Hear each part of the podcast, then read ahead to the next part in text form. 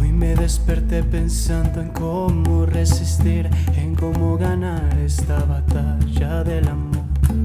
Solo toma tres minutos en pareja para caminar, tres minutos donde Dios puede habitar.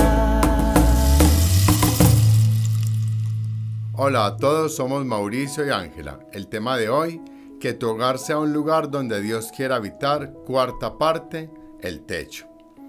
Hemos visto en las semanas anteriores la necesidad de construir un hogar sobre un sólido terreno y con una fuerte estructura.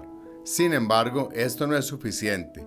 Es necesario un techo que nos cubra, que nos proteja de la lluvia, del sol, que nos dé intimidad y abrigo. Según el texto guía de esta serie, Cantares 1.17, el hogar donde se propuso la pareja habitar y en el cual le agrada habitar a Dios está cubierto por un techo de ciprés. El Salmo 91.1 dice, El que habita el abrigo del Altísimo morará bajo la sombra del Omnipotente. El texto nos señala que es en el refugio de Dios donde podemos suplir todas esas necesidades de protección. Por eso un hogar donde Dios habite es un lugar donde quien lo ocupe hallará seguridad, tranquilidad, comodidad y refugio. Asimismo, cuando el texto menciona que el techo es construido de ciprés, nos invita a mirar ciertas características del árbol, las cuales asemejaremos con el hogar. Primero, la resistencia de la madera hacia el exterior y su longevidad. Un hogar debe tener cobertura primero a Dios, como lo mencionamos, pero también una pareja unida, resistente y con el propósito de permanecer, lo cual dará seguridad a sus miembros. Segundo, la belleza de sus hojas y su forma externa. Un hogar debe verse bello tanto interna como externamente. El hogar a donde Dios le agrada habitar debe ser ejemplo para otros y referente para los hijos. Y tercero, el fragante olor que expide. De nuestro hogar debe salir lo bueno, lo justo, lo puro. No debe respirarse rencor, temor, soledad ni dolor debe existir un aire de confianza, de comodidad y gozo.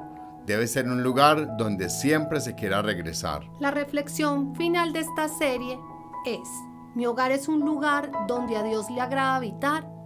Mi hogar es un lugar donde a mi esposo o esposa le agrada habitar. Mi hogar es un lugar donde a mis hijos les agrada habitar. ¿O será que debemos entrar a limpiar ese terreno del que hablamos? ¿O a revisar la estructura o el techo?